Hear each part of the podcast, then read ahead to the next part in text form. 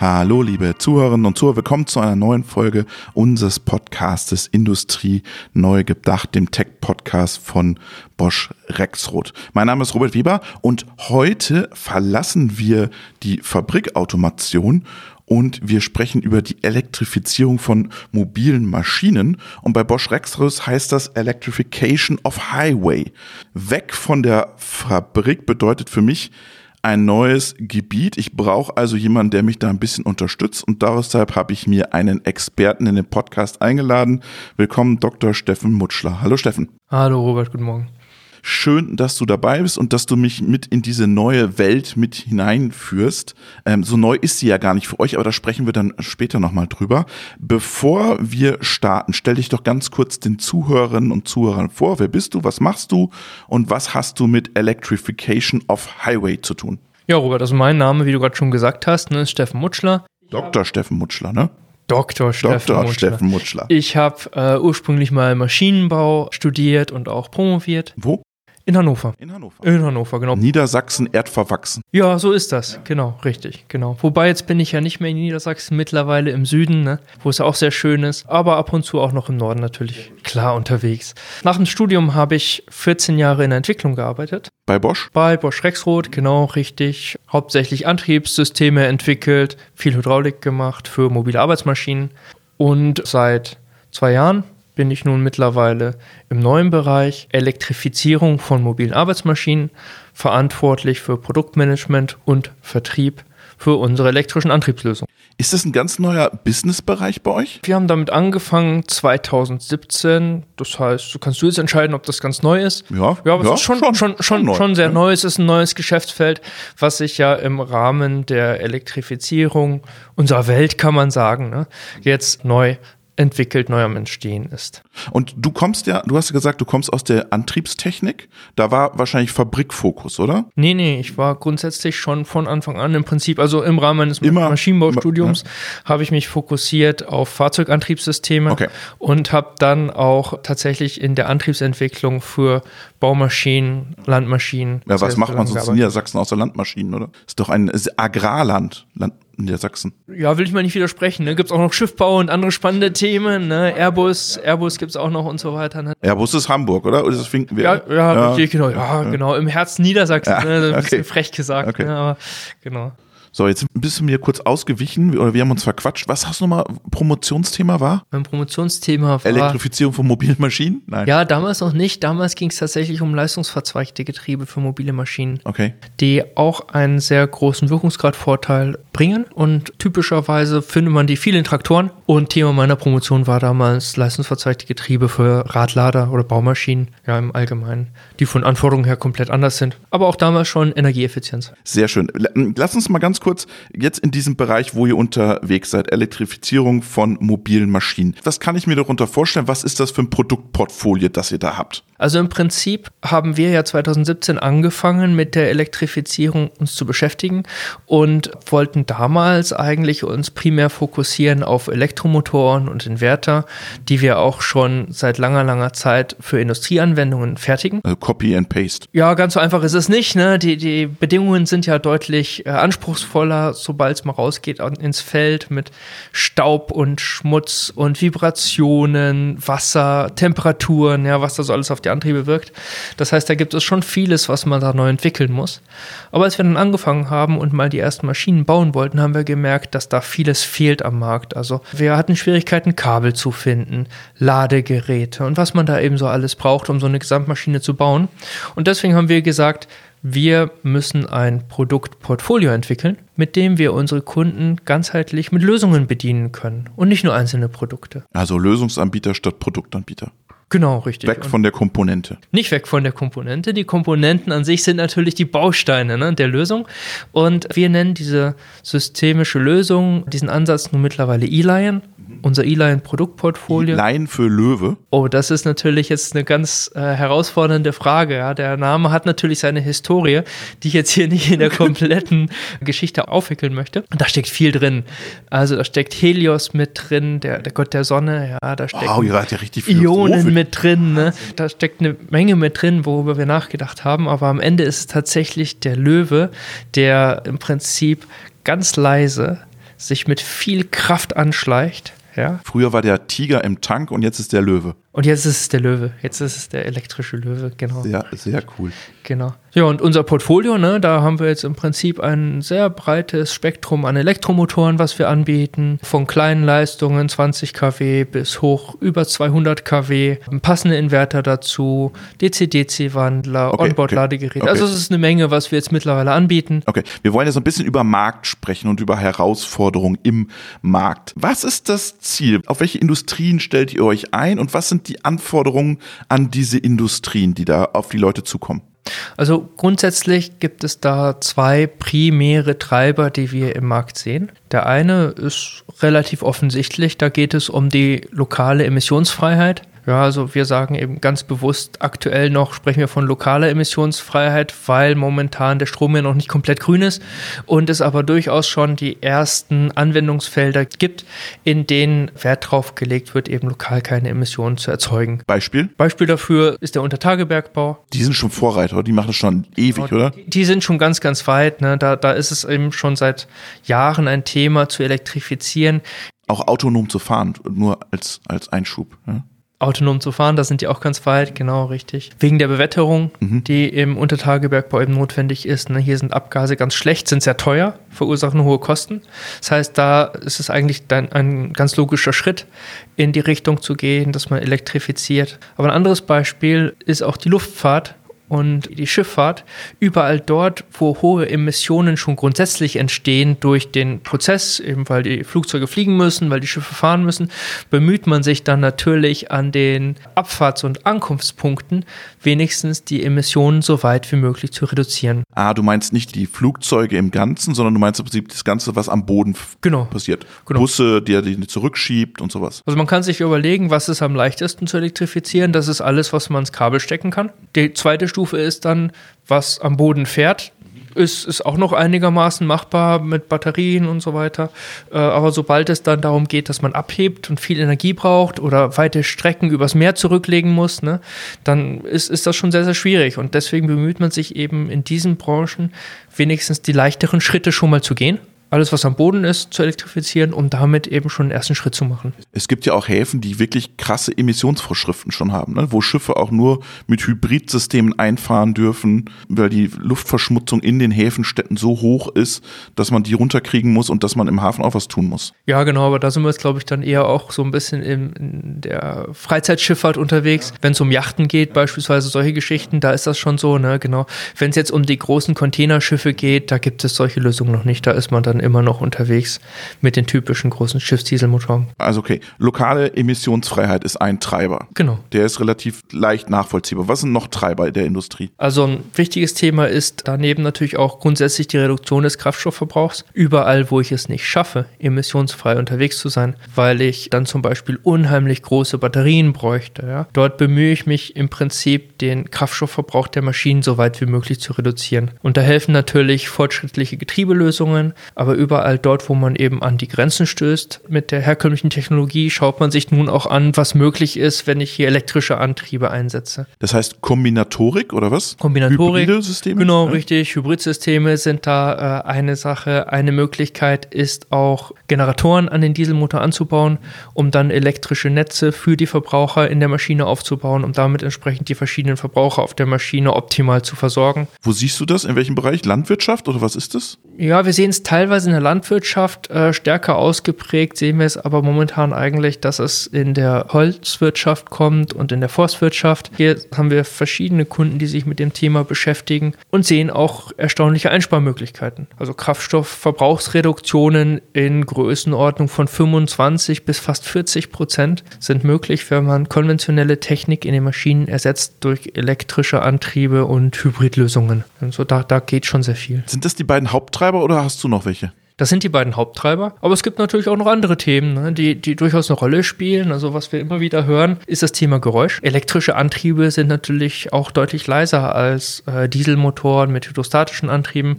Wie man so den Bagger kennt, der morgens schon durch die Stadt fährt, ne, den, den kann man schon aus der Ferne hören. Und wenn man jetzt im Prinzip überlegt, man ersetzt die kompletten Antriebe der Baumaschinen durch elektrische Antriebe, was natürlich dann unglaublich hilft im Innenstadtbetrieb auf den Baustellen. Ja, wegen den Emissionen, Feinstaub hat es schon einen sehr positiven Einfluss. Aber es ermöglicht eben auch, dass man auf der Baustelle mit so einer leisen Maschine morgens schon früher anfangen kann zu arbeiten. Sind das gesetzliche Vorgaben oder sind das ökonomische Zwänge, die die Leute dahin drängen? Das ist eine Mischung. Ja, also mit einer ich sage es jetzt mal in Anführungsstrichen, konventionellen oder lauten Baumaschine, kann ich vor 7 Uhr morgens in der Stadt nicht anfangen zu arbeiten. Na, das heißt, das gibt mir schon zusätzliche Freiheitsgrade. Wenn es jetzt um Themen geht wie Emissionsfreiheit, sind es natürlich die Städte, die darauf drängen, die hier vorankommen müssen, die teilweise ja auch Probleme haben mit ihrem Feinstaub, ja, wobei natürlich eine Baustelle auch staubt. Also das ist dann wieder so ein bisschen die Fragestellung, wie viel es da tatsächlich hilft, ja. Aber es sind in der Innenstadt ja nicht nur die Baumaschinen, die eine Rolle spielen, es sind ja auch die Kommunalfahrzeuge, beispielsweise Kehrmaschinen, Müllfahrzeuge, die entsprechend durch ihre Geräusche das Leben in der Stadt stören, aber eben auch durch ihre verschiedenen Emissionen, die sie ausstoßen. Ja, und hier sehen wir natürlich auch einen ganz starken Trend dahin, dass diese Maschinen mehr und mehr elektrisch werden. Mit dem großen Vorteil natürlich, wenn ich in der Stadt unterwegs bin, habe ich auch die Infrastruktur verfügbar, ja, um die Maschinen laden zu können, mit Batterien überhaupt arbeiten zu können. Genau. Okay, jetzt hattest du Treiber Emissionen, Kraftstoffverbrauch, Geräusch. Hast du noch einen? Ja, ein ganz spannendes Thema, was wir gerade noch sehen, ist tatsächlich in der Landtechnik, wo wir lange Zeit gedacht haben, die Elektrifizierung lässt sich noch lange Zeit. Wenn man sich so überlegt, ne, die großen Traktoren auf dem Feld, Mähdrescher, Erntemaschinen, ja, die Leistungen, die da umgesetzt werden, die sind einfach unheimlich groß. Und die Batterien, die man dafür benötigt, um so eine Maschine dann den ganzen Tag zu betreiben, die wäre wahrscheinlich größer als das Fahrzeug selbst. Ne? Das heißt, das funktioniert nicht so richtig. Was wir jetzt aber mehr und mehr sehen, ist tatsächlich, dass um die Höfe herum die kleineren Traktoren, Telehändler, die im Prinzip die Arbeit auf dem Hof machen, dass die mehr und mehr elektrisch werden. Einfach aus der Motivation heraus, dass die Landwirte häufig ihre eigene Stromproduktion auf dem Dach haben. Solar meinst du? Solar, genau richtig. Mhm. Oder Biogas auch, oder? Auch Biogas, ja? richtig, ja. Es ist auch ein großes Thema. Vor 20 Jahren gab es da noch äh, sehr gute Subventionen, die die Landwirte motiviert haben. Ist, jeder hat das gemacht. Wer sich die Solartechnik aufs Dach zu bauen. Mittlerweile sind die Subventionen jetzt in der Form nicht mehr da. Das heißt, die Landwirte überlegen sich, was sie nun mit dem Strom machen. Mhm. Und das hänge ich einfach mein, in Zukunft meinen Traktor dran. Ja, genau, richtig. Und äh, da ist es natürlich eine tolle Sache, wenn man sich da einen kleinen Traktor zulegen kann, mit dem man dann seinen Strom selber verwenden kann. Ja, um den Hof herum. Ne, und dann einfach da entsprechend kostenlos ja, seine Maschine laden kann. Jetzt hast du die Anwendungsszenarien beschrieben. Jetzt schauen wir mal auf die Angebotsseite. Ja? Also die Nachfrageseite ist da. Wie schaut es auf der Angebotsseite aus? Sind die Maschinenhersteller jetzt schon bereit dafür oder wie schätzt du das ein? Also wenn wir uns grundsätzlich mal ansehen, wie viele Maschinen aktuell schon auf dem Markt sind, die elektrisch angetrieben werden, ist das tatsächlich relativ überschaubar. Du hast vorhin gesagt, ne, im Untertagebergbau, da ist man schon weiter, da gibt es die Maschinen schon. Es gibt auch äh, für den Innenstadtbetrieb schon von verschiedenen Herstellern. man da auch schon. Ja, ne? genau, richtig. Also wahrscheinlich, wenn du irgendwo eine elektrische Kehrmaschine fahren siehst, ist die Wahrscheinlichkeit ist sehr hoch, dass da ein Bosch-Antrieb drin ist. Kleine Baumaschinen gibt es auch schon sehr viele, gerade so in der Stadt. Das ist auch eine ganz tolle Sache, weil im Prinzip äh, gerade so die kleinen Baumaschinen lassen sich noch sehr gut elektrifizieren mit Gabelstaplertechnik. Ah, die waren ja auch immer weiter, genau. Äh, das ist nicht so unser Schwerpunkt. Wir sind eher unterwegs bei den hohen Leistungen. Ja, der ja, Markt ist ja auch besetzt, ne? Aufgrund der vorhandenen Gabelstaplertechnik, genau richtig, ist man da schon einen Schritt weiter und kann das ganz gut einsetzen für die kleinen Maschinen. Bei den großen Maschinen haben wir gerade in den letzten Jahren gesehen, dass schon sehr, sehr viel gezeigt worden ist auf Messen. Mhm. Ja, aber tatsächlich in Serie sind bisher wenige Hersteller. Wo kommt in ihr da rein? Ich meine, die haben ja auch einen Produktionszyklus. Was sind das? Laufzeit 20 Jahre so einer Kehrmaschine? Korrigier mich. So ein Bagger. Wann fangen die jetzt an, sozusagen da sich neu aufzustellen und euch, euch mit ins Boot zu holen? Ja, genau. Also ganz so lang sind die Zyklen nicht. Sie sind nicht so kurz wie im Pkw, aber typischerweise alle fünf bis acht Jahre. Für eine Kehrmaschine. Werden die Maschinen schon umgestellt. Die Hauptmotivation in den letzten zwei Jahrzehnten waren dafür neue Abgasrichtlinien. Also sobald eine neue Abgasrichtlinie gekommen ist, muss natürlich auch dann die Maschine entsprechend neu gestaltet werden. Genauso wie es auch im Pkw mindestens dann der Fall war. Also jetzt mit Euro 7 kommt wieder was. In Baumaschinen oder in mobilen Arbeitsmaschinen im Allgemeinen gibt es andere Abgasrichtlinien. Also eine Euro 7 gibt es da nicht. Okay, aber man kann sagen, wenn eine neue Abgasrichtlinie kommt, dann müssen sie was tun. Dann muss mit hoher Wahrscheinlichkeit was getan werden. Genau, richtig. Und wir sehen jetzt allerdings, dass das in der Zukunft dann vielleicht nicht mehr passiert. Wie, dass das nicht mehr passiert, dass was getan werden muss? Naja, dass dann eine neue Maschine kommt mit einem neuen Verbrennungsmotor. Okay, okay. Wir vermuten, dass dann eher eine neue Maschine kommt mit einem Elektromotor. Mhm. Also, dass jetzt tatsächlich zukünftige äh, neue Abgasrichtlinien mehr und mehr dazu führen, dass dann auch elektrische Antriebe sich stärker durchsetzen werden, weil die Hersteller sich einfach entscheiden müssen, auf welche Technologie sie setzen. Es hat ja nicht jeder beliebig viel Entwicklungskapazität. Ja, und das ist genau so ein Thema, auch was wir jetzt gerade erleben, weil mit den Maschinen, die da bisher so gebaut worden sind, gezeigt worden sind, haben die Hersteller typischerweise äh, jetzt mal so erste Schritte gemacht, haben angefangen, die Technologie kennenzulernen. Viele dieser Maschinen haben die Maschinenhersteller auch noch gar nicht selbst gebaut, sondern haben das gemeinsam mit Partnern gemacht, von denen sie sich mal so einen ersten Prototyp haben aufbauen lassen. Ist es analog zur Automobilindustrie, dass da Wertschöpfung wegfällt? Das würde ich so erstmal tatsächlich nicht sehen. Die Technologie ändert sich sehr stark. Also im Prinzip werden andere Komponenten verbaut, es werden andere Kompetenzen benötigt. Die Baumaschine ist ja oder die mobile Arbeitsmaschine ist im Vergleich zu einem Pkw ja deutlich komplexer. Im Pkw habe ich typischerweise einen Antrieb, einen Fahrantrieb. Ja, und eine Baumaschine oder eine Landmaschine hat ja immer einmal den Fahrantrieb und einen Antrieb für den Arbeitsprozess. Mindestens einen. Und damit ist die Maschine an sich schon deutlich komplexer und vom Aufwand her wird das nicht so sein, dass eine elektrische Maschine weniger anspruchsvoll sein wird als eine konventionelle Maschine bisher. Und das ist aber auch durchaus eine Schwierigkeit dabei, weil natürlich Maschinenhersteller heute komplett darauf eingestellt sind, mit ihren Entwicklungsmannschaften konventionelle Maschinen zu bauen. Deswegen haben sie sich bisher ja auch viel Support in die Firmen reingeholt, um die ersten Prototypen zu bauen. Ja, und jetzt, wo es in Richtung Serie gehen soll, müssen sie sich selbst den Schuh anziehen. Das heißt, die Hersteller fangen an, ihre Mitarbeiter umzuschulen, fangen an, Teams aufzubauen. Kannst du mal beschreiben, was sich verändert an einem Bagger? Von der Architektur, von der Konstruktion? Was verändert sich da? Also ein Bagger ist jetzt tatsächlich eine sehr komplexe Maschine. Also klassischerweise sind die Bagger eben bisher so aufgebaut, dass es den Dieselmotor gibt. Daran hängt eine Hydraulikpumpe und die Hydraulikpumpe versorgt den Fahrantrieb, die versorgt das Drehwerk vom Bagger, die versorgt den Arbeitsarm des Baggers. Ja. Das heißt, das ist alles sehr zentral. Und momentan ist die Industrie eben dabei, sich damit zu beschäftigen, wie ich diese zentrale Versorgung zukünftig optimiere.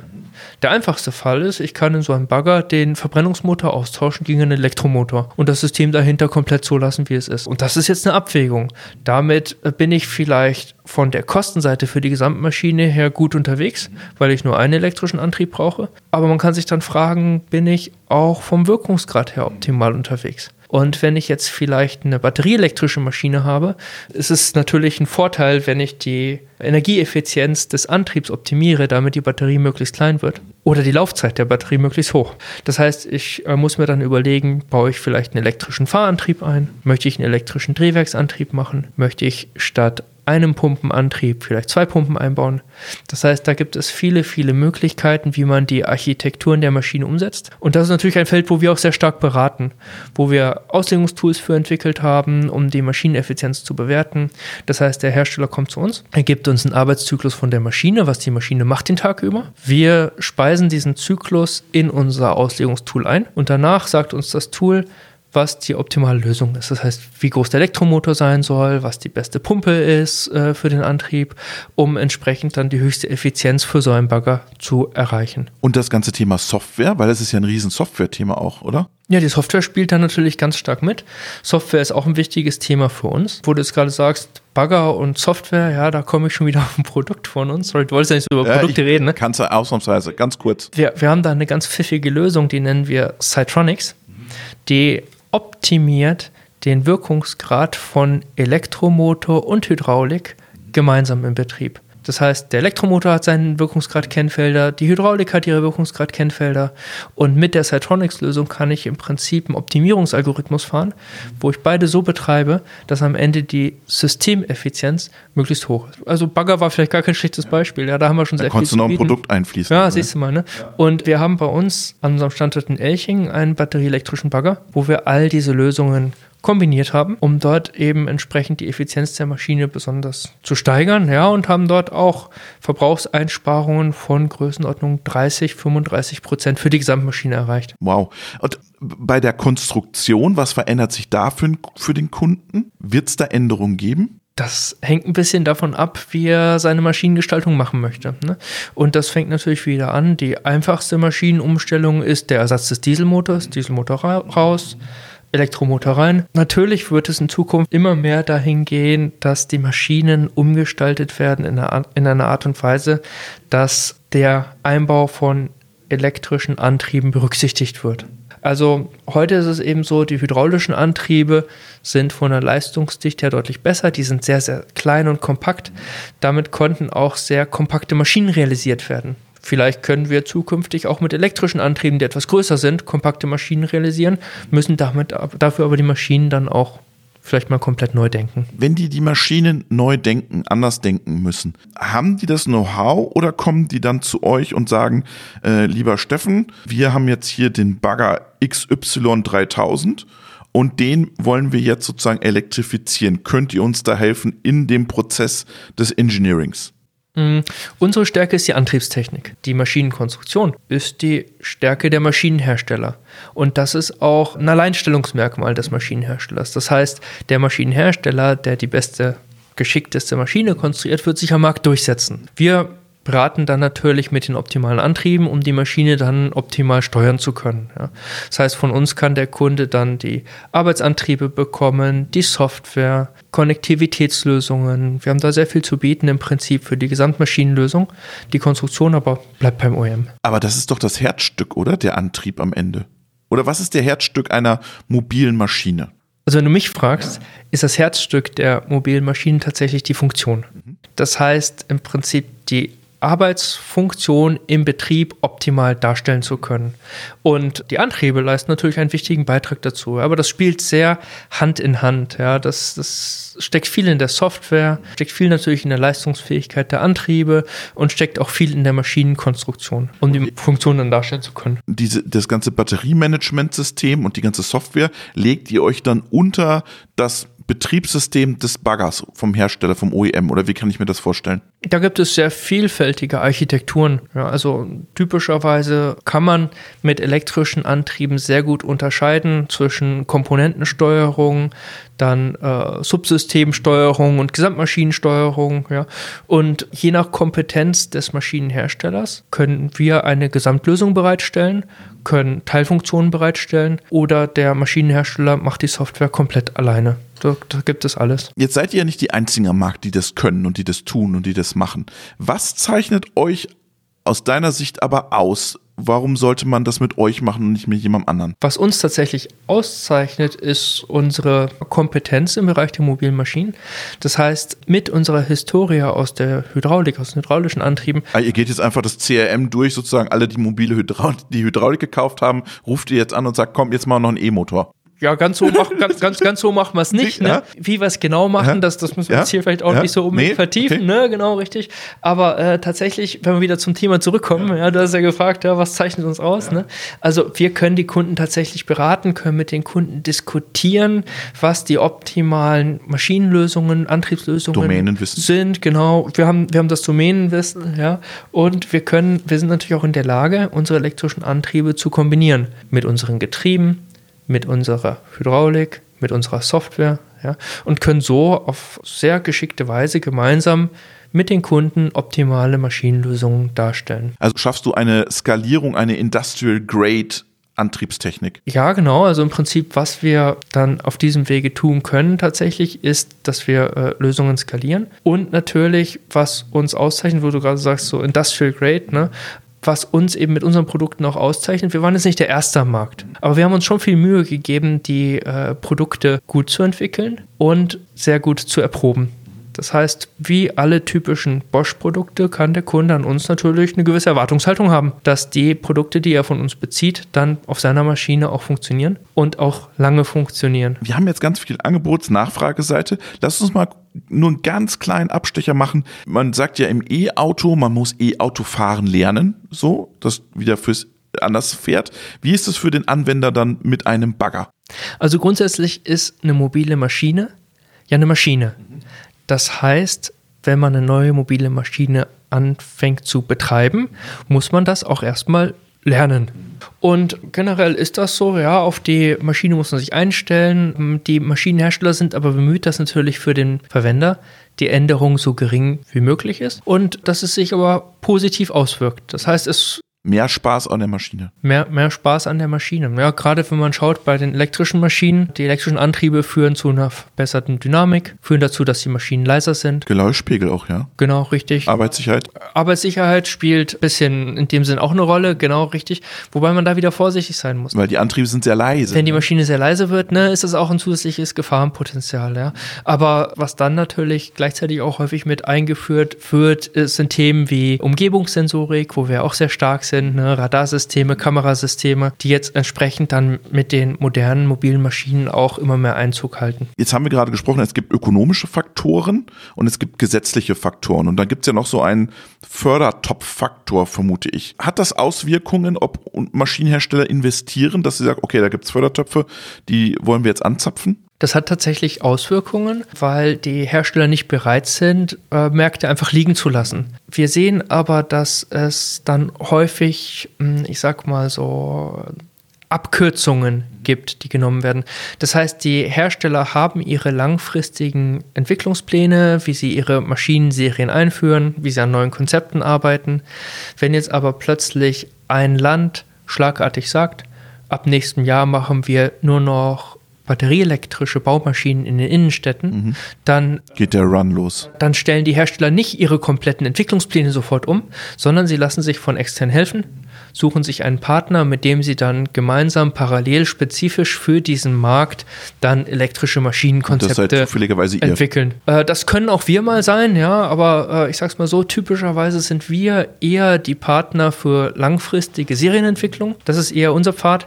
Wenn es darum geht, kurzfristig Märkte zu bedienen, gibt es häufig dann kleine Firmen, Systemintegratoren, die das machen, ja. Aber die eure Technologie auch nutzen. Die unsere Technologie auch nutzen können, genau richtig, um dann entsprechend die Maschinen für solche Märkte bereitzustellen. Jetzt machen wir ja eine Serie zu dem ganzen Thema. Lass uns noch mal ganz kurz ein bisschen einen Ausblick machen, was, über was sprechen wir in den nächsten Folgen. In den nächsten Folgen werden wir ein bisschen tiefer einsteigen. Heute haben wir so ein bisschen über die Anwendungen gesprochen. Du hast nur über Produkte gesprochen. Ja, genau, danke schön. Ja. Genau. Also wir haben heute nicht nur über Produkte gesprochen, wir haben heute auch über den Markt gesprochen, über Anwendungen, äh, über unsere Kunden.